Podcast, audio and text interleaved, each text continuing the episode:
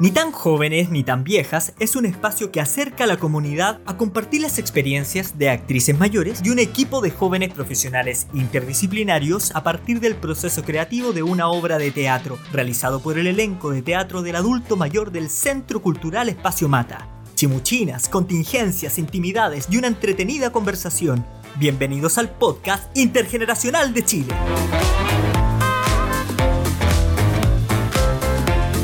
Hola, hola, hola, queridos auditores, estamos estrenando un nuevo micrófono, re contentos en este podcast eh, para que se escuche bien, mejor, ¿no es cierto? Para que todos ustedes puedan disfrutar de nuestras conversaciones acá eh, en, en, nuestro querido podcast que a propósito, ¿cómo se llama? Vamos a recordar, Quique, nuestro querido podcast. Ni tan jóvenes, ni tan viejas. Ni tan jóvenes, ni tan viejas, ¿no es cierto? Hola Mila, ¿cómo está ahí?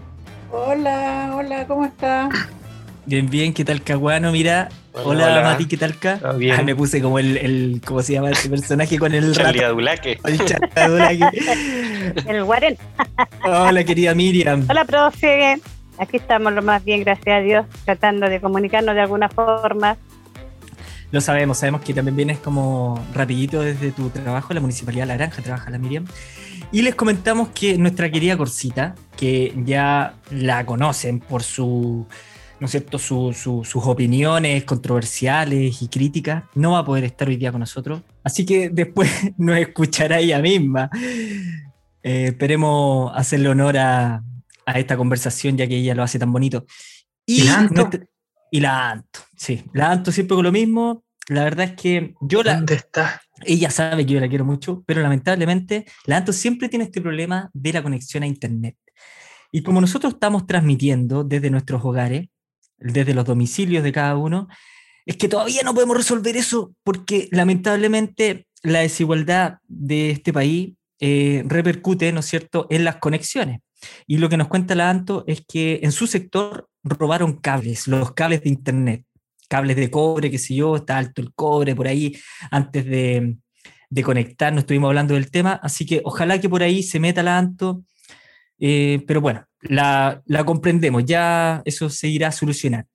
Pero ahora, queridos, vamos a comenzar con nuestro tema, después de esta larga introducción, yo con el micrófono nuevito, es que mmm, queremos hablar sobre lo que está sucediendo en Colombia, eh, queremos hacer frente de, de eso, eh, porque realmente eh, está a la grande, está quedando la grande, y no muchos, ni tampoco este, alguno de nosotros sabe con exactitud qué puede estar pasando. Así que aquí nos, queremos poner más al día en nuestras conversaciones, que son tan, digamos, nutridas, de investigando, de conocimiento de lo que está pasando hoy en día en nuestro contexto social, eh, no solamente chileno, sino que latinoamericano. Así que, queridos, ¿qué está pasando en nuestra querida Colombia? ¿Qué pasa con Colombia? Yo lo que escuché, bueno, yo tampoco había visto, no había visto un poco sobre el, el asunto, pero anoche me estuve eh, viendo algo y escuché que empezaron las manifestaciones por, por un anuncio que hizo el presidente acerca de los impuestos, los impuestos a la renta o algo así. Mm. Pero lo que sí que había mucha violencia y mucho desmanes, como igual que acá en Chile cuando pasó esto de la, del estallido social y también se acusa sobre, bueno, ya anoche eh, vi una entrevista a la, a la eh, alcaldesa de Bogotá y decía, sí, han habido eh, como de, de, de, de, partes hay violencia, o sea, no solo de la policía, sino que los manifestantes y todo. Y aparte que allá me parece que hay más como organizaciones que son mucho más fuertes que acá, porque se hablaba de la FARC, se hablaba de, de, lo, de los narcos, se habla incluso de los eh, indígenas que están como en eh, manifestando con más, claro, como más organizados.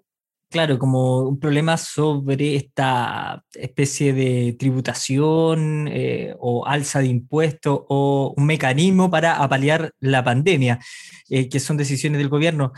Me parece que aquí siempre, y lo que está sucediendo también conectado con Chile, es que golpea ese bolsillo a las clases más empobrecidas o clase media, más que a la clase adinerada, y por eso está la manifestación, que se junta con otra, otras demandas, parece que hoy en día. Eh, Mati. Eh, respondiendo a la pregunta del Quique, yo igual eh, como que he visto cosas en, en, Instagram la última semana, imágenes y todo tipo de, informativo.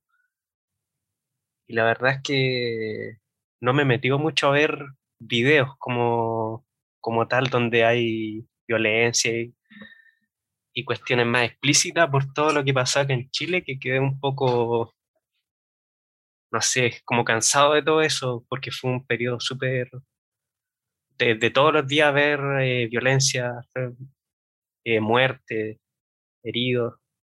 Entonces ahora como más la pandemia, como que por salud mental me mantuve un poco alejado de, de todo eso más explícito. Entonces, lo que sé es lo que he investigado ahora, ahora último.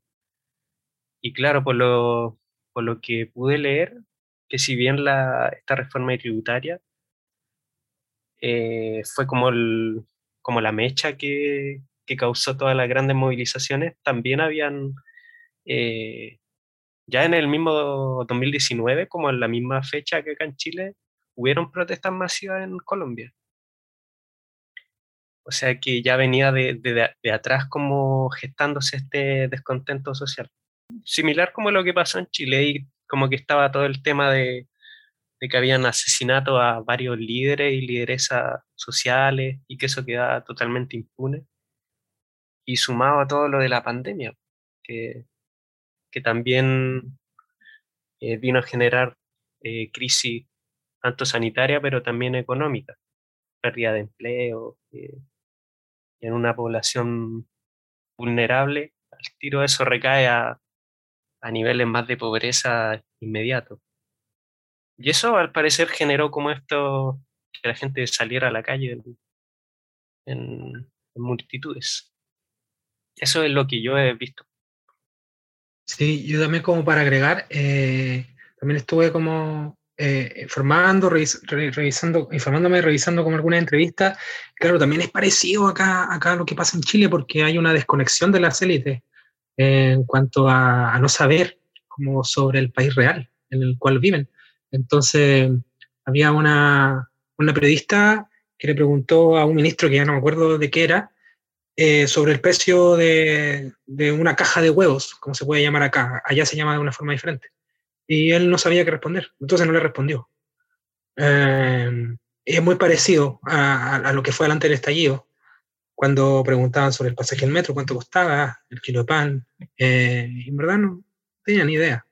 Qué interesante, ¿sabéis que Quique, solamente para meterle la cuchara una cosa, eh, en lo que acabas de decir, este, averiguando sobre el proyecto El Plan, sobre el, todo, todo, todo este proceso que es hacer nuestra obra de teatro, porque también hablamos sobre el descontento, el descontento ciudadano y las demandas, en este caso sobre las personas mayores, es que nos pusimos a investigar en la Revolución Francesa un momento. No sé si se acuerdan, chiquilla, pero en uno de los ensayos eh, ustedes cantaron la marsellesa o más bien escucharon la marsellesa y se pusieron como en, en, en, la muralla eh, eh, cantando el himno entre otras cosas. ¿Se acuerdan o no? Sí. ¿Se acuerdan? Sí, entonces investigamos un poquito y claro, ahí afloró que Corsita, Napoleón y qué sé yo, ¿no?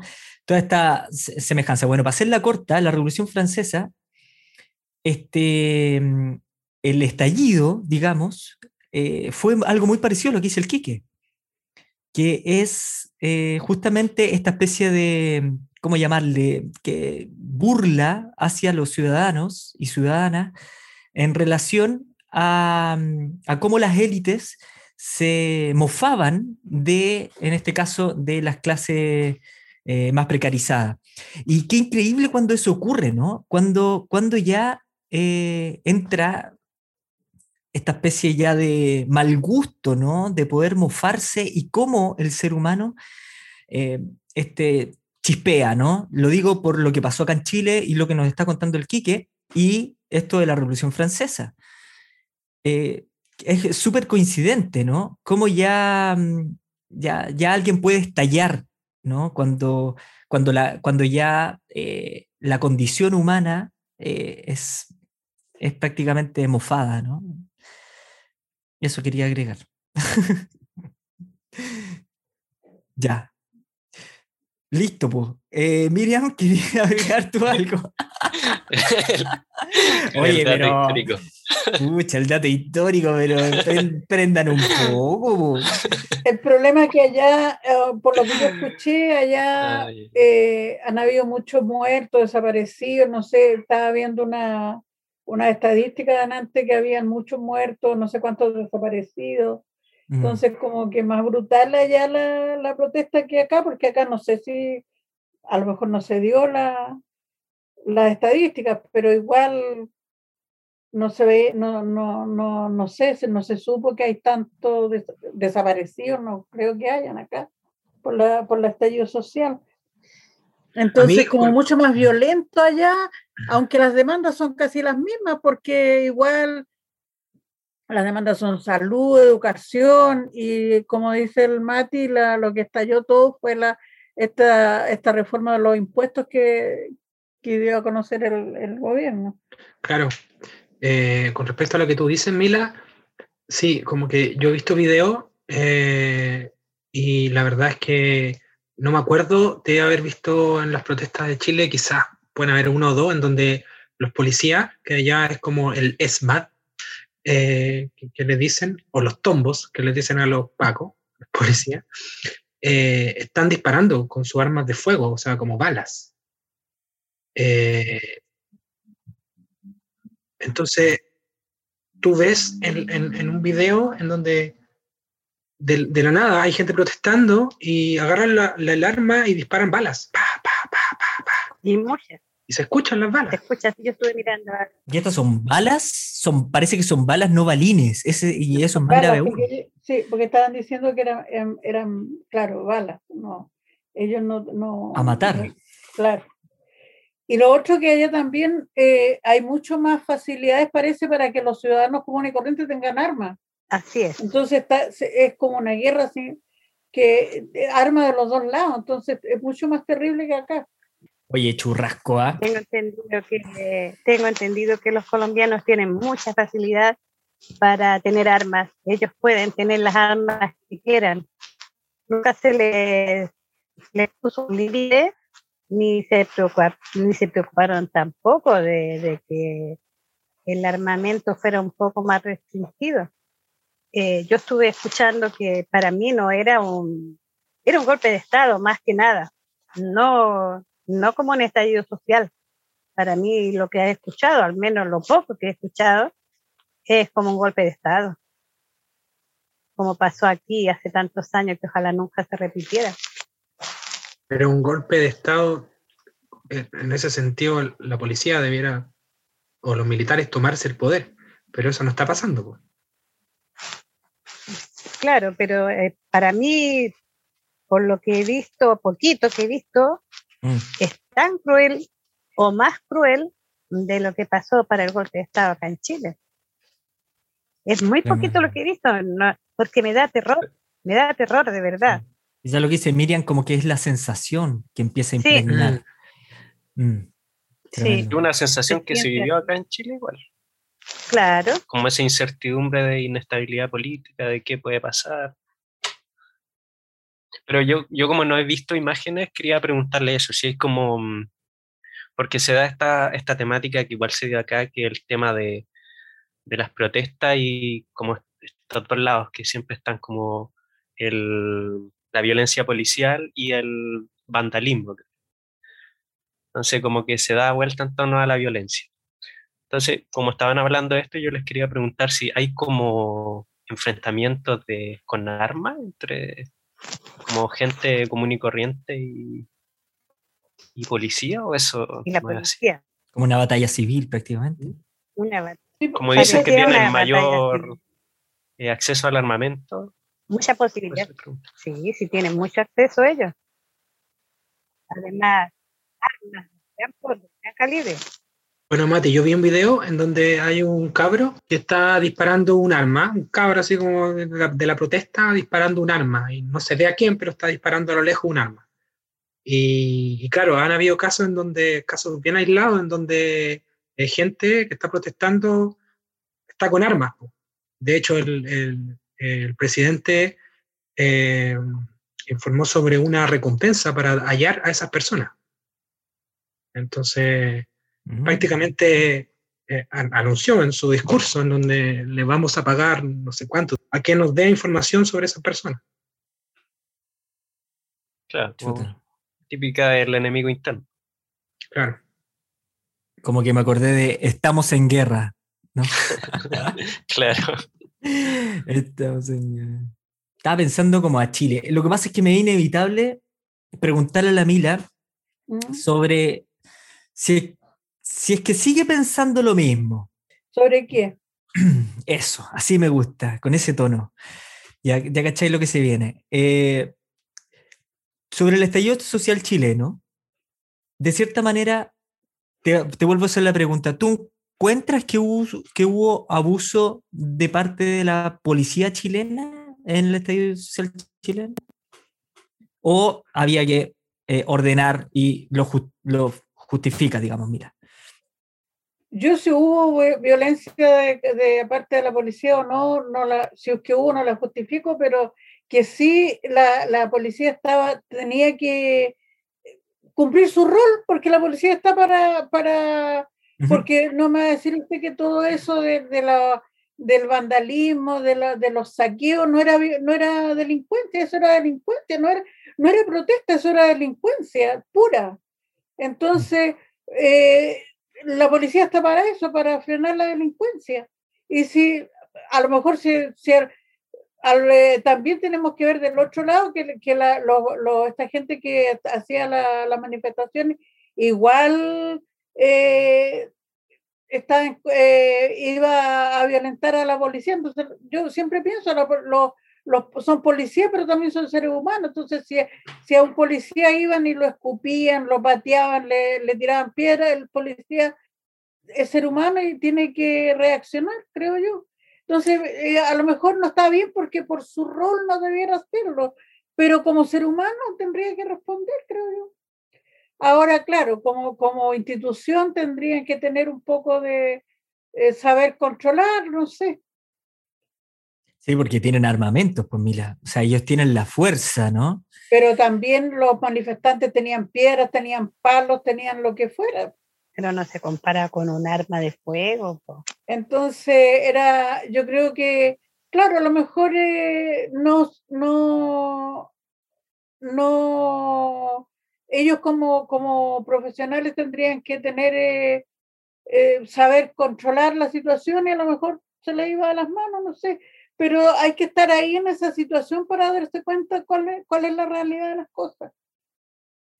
Ahora, eh, igual esto de lo, porque igual lo, yo lo mismo escuchaba aquí en, Colo- la, en las manifestaciones de Colombia, que los derechos humanos están para el lado solamente de los manifestantes, a, la- a las policías los derechos humanos no, no, lo, no hay derechos humanos para los policías. Ya, pero Mila, o sea, pero cuando tú ves algo sistemático en el fondo, o sea, ¿cuánto, ¿cuántas personas con, con el ojo mutilado? Y tú ves eso que, que es sistemático, no es un hecho aislado, sino que hay una seguidilla. No sé, eh, cuando uno ya empieza, ahí uno, uno, uno empieza a entender, por lo menos desde mi perspectiva, que hay, que hay una especie de, de orden superior eh, y que es clara. Por eso yo le digo que hay que estar ahí en el momento para, para darse cuenta eh, eh, la situación que se encuentra cada, cada, de cada lado. Ya, pero mi amor, pero, pero, las, pero, pero hay hechos concretos ahora que uno puede ver, más allá de que uno tiene que ponerse en situación de... ¿Usted cree que un, un carabinero o un policía en Colombia, lo que sea, iba dispuesto a tirarle a, a, a- a tirarle esa, esa, no sé con qué, con un balín, no sé con qué, a uno con una persona? No. Eso fue en el, en, en la, por, en el momento, o sea, fue, le llegó por accidente o porque, no sé, pero no creo porque lo distinto es que el carabinero diga, ya, yo le voy a disparar a este tipo y lo voy a pegar en un ojo, lo voy a sacar en un ojo. Eso nunca fue. 400 casos no es un accidente. Ese es el problema. Creo que fueran 5, pero cuando ya pasamos más de 100 casos no es accidente. Esta situación es tan terrible, chiquillos. La verdad que la crueldad existe. Y hay crueldad. Hay policías que son crueles, como también hay ciudadanos que son crueles también. Pero yo lo que digo que son de ambos lados la crueldad, no solamente de los policías. Hay de las dos partes. Claro. Pero con la diferencia que el pueblo no tiene las armas. Pues. Esa es la diferencia. La policía tiene las armas y si algún ciudadano tiene armas, bueno, muchas veces tiene la suerte de tenerla, poder defenderse de alguna forma. Hay un tema igual acá, acá en Chile que siguiendo su, su idea, que además de todo esto de, de, la violencia, que como hablaban e, es sistemática, se ve una, una seguidilla, mm. además no hay reparación. Acá en Chile no ha pasado nada y de, mm, por eso también se presenta esta denuncia a Piñera por crímenes de lesa humanidad, por el cierre de, de, de un montón de casos de, de crímenes por derecho humano que no se investigaron. Perdón, Mati, eh, eso eh, no. Eh, lo que estás explicando en el fondo es que organismos internacionales surgen para, para, poder demandar en este caso el Estado chileno y, también a Piñera en este caso, porque está quedando impune, digamos, las demandas que nacionalmente. Ya, ok. Claro, esto pasó hace como una, una semana atrás, que fue el, el juez Garzón, que conocido por el caso de Pinochet, y una organización de derechos humanos acá en Chile, no recuerdo exactamente cuál. Pero parte de eso es como el argumento, pues que además de haber violación a los derechos humanos, eh, quedan impunes. Se cerraron los casos. Por las víctimas de, que, que, perdieron los ojos no tampoco ha habido reparación por parte del Estado. Wow, yo creo que eso es muy potente para, para poder generar más impotencia en los ciudadanos cuando la impunidad se apropia. O sea, no hay justicia. Uy, qué problema. Qué terrible porque hacen estas cosas. Yo digo, todo es el, la ansiedad del poder, el, el no sé, ¿qué tanto les importa el poder? No sé, no entiendo me da tanta pena y tanto dolor porque, escucha, uno sabe cuántos sufrieron muchos amigos, conocidos, cuántos fallecieron. Y esta cuestión como que fuera del el temor es que vaya a volver, que vaya a pasar de nuevo. No sé, a mí me pone muy mal en la situación actual, en todo sentido, en todo sentido, porque eh, aquí no hay una justicia verdadera en Chile, acá se pueden tapar las cosas tan fácilmente y si la, eh, en el poder está, el poder deja que las cosas pasen y después traen las manos. Yo conocí casos tan terribles, tan terribles que de repente me da tanto dolor volvernos a recordar y volver a escuchar lo mismo otra vez. Oh, qué horrible. Oye, querida Miriam, ¿sabéis que esto de la impunidad que genera, ¿no es cierto?, impotencia, ¿no? Porque no se, no se hace justicia, es parte también del mal de la desigualdad. Porque vemos en unos que sí hay justicia y vemos en otros que no hay justicia para nada, ¿no? Y, ahí entran las clases sociales, el poder, ¿no? Que tú hablas de, de algunos que, que parece que es el libro y baja, y ya lo sabemos aquí en Chile, este, que a muchos les dan clases de ética prácticamente. Por lo tanto, eh, la desigualdad golpea fuerte. Yo creo que ahí hay un, eh, un pueblo con desigualdad, un país con desigualdad, es una especie de enfermedad. Y me enteré que Colombia es el país más desigual de Latinoamérica o de Sudamérica. No, eh, pero es, ese dato lo hace poquito, justo antes. Y después viene Chile, por cierto. Ahora con la pandemia. Ahora con la pandemia. Perfecto. Entonces, claro, aquí ya mm, se trata de, hablar sobre de, ¿no es cierto?, de tener argumentos, algún tipo de solución, y, y surge esto de los impuestos, ¿no? Como de, de poder cortar mejor la torta para, para que eh, esto sea mejor equiparado.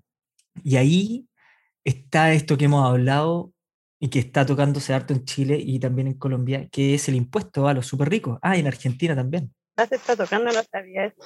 Sí, el impuesto a los súper ricos. Y pareciera ser que Chile no, ah, ah, aquí el, la, la LID o, lo- o ese lugar, no, no, no, no. O sea, busquemos otro tipo de soluciones porque... No les conté. ¿Qué, pi- pe- qué, qué piensan ustedes sobre eso? El impuesto a los súper ricos. ¿Pueden haber otras soluciones y no esa? Es que en Colombia no era el, el impuesto a los súper ricos solamente, sino que era todo, todo, ah, porque yo vi una, una estadística que era- eran de como, como quien dice acá, el que gana un poco más del salario mínimo ya iba, iba a tener que pagar impuestos. Entonces, por, por ahí me parece que fue lo que, lo que empezó el estallido, porque no era solamente que se le, se le aplicara el impuesto a los súper ricos o, a las empresas, no sé, era como general. Sí, pero mira, eh, pero ya lo retiraron. Ah, sí, pues lo retiraron después, después que empezaron la, claro, después que empezaron las manifestaciones. Y ahora la discusión pasó a buscar soluciones. Y una de las soluciones es el impuesto a los súper ricos. también. Ah, ¿Cachai? Ah, Ese era el link que quería hacer. claro. Y, y volviendo a Chile, ¿qué piensan? ¿Qué pensáis tú de eso, pues, Mila? Bueno, se supone que lo- la- los que más tienen deberán de pagar más impuestos, pero acá se supone que no es así porque la otra vez salía un, algo que, por ejemplo, el Jumbo que pagaba no sé cuánto tributaba y pagaba como, una, como 400 mil pesos de impuestos mensuales no era terrible. Y, un, y una empresa, de hecho, yo una vez que tuve un, un negocio, no, si no pagábamos, no iban a visitar al tiro de impuestos internos tuvimos el, negocio como un año el visitaron como tres veces. Para, entonces es como injusto que la- lo- los más chicos lo, lo- como que lo inspeccionan más que los- a las grandes empresas. Eh, nosotros supimos una vez eh, que acá en la granja, las, las grandes empresas que habían en la granja pagaban un impuesto, como por ejemplo la Imperial. Vamos a poner como ejemplo la Imperial, que es una por parte pequeña, pero es inmensa. Que pagaban más impuestos que un negocio de barrio. Y eso se estuvo investigando, al parecer. Oh, se nos pegó. ¿eh? El cable. Pucha, ahí. Lo colocaron el cable y lo sacaron. Se están, se están robando los cables. mira. lo- hablando de que No, se nos cayó Miriam. Mira, nunca he tenido problemas. Nunca había tenido. no, yo no, estoy aquí, no me he caído. la escuchaba muy cortada. Muy cortado. A Oye, escuchar de la Imperial nomás. Entonces, todo- ¿Sabéis cuál es el problema? El problema es el cobre que subió. ¿Qué ¿Está mala la señal mía? Sí, Oh, ¿qué te pasa, tonto? Yo no estoy, yo tengo, yo tengo internet en mi teléfono y Hoy te estamos escuchando ahora. Bien. se escucha bien. Sí. Quedamos en el impuesto de que pagaba la Imperial, la ferretería. Claro, era más pequeño que lo que pagaba un negocio de barrio.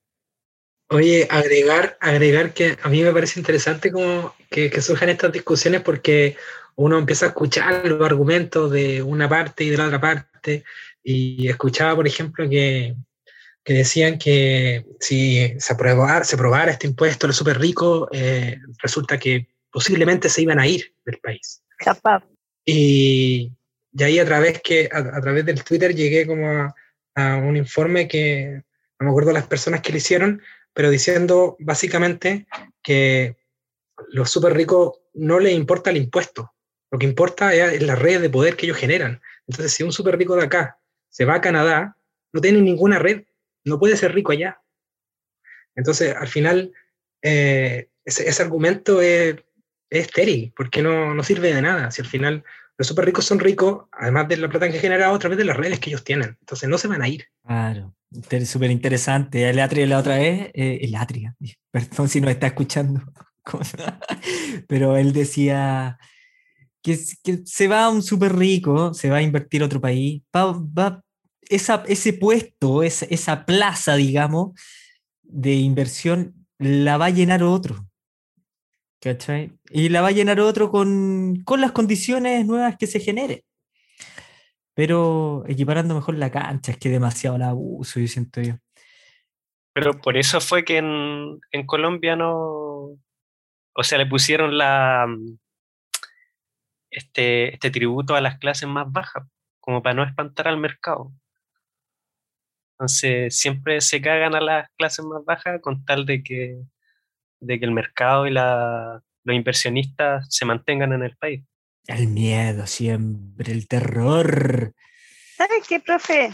Yo, a mí lo que siempre me, me ha causado impotencia, por decirlo, es el hecho de que un funcionario público, como son los ministros, los, diputados, los senadores, tengan esos sueldos exuberantes, porque son sueldos exuberantes. El dinero que ellos reciben mensualmente y todas las garantías que tienen.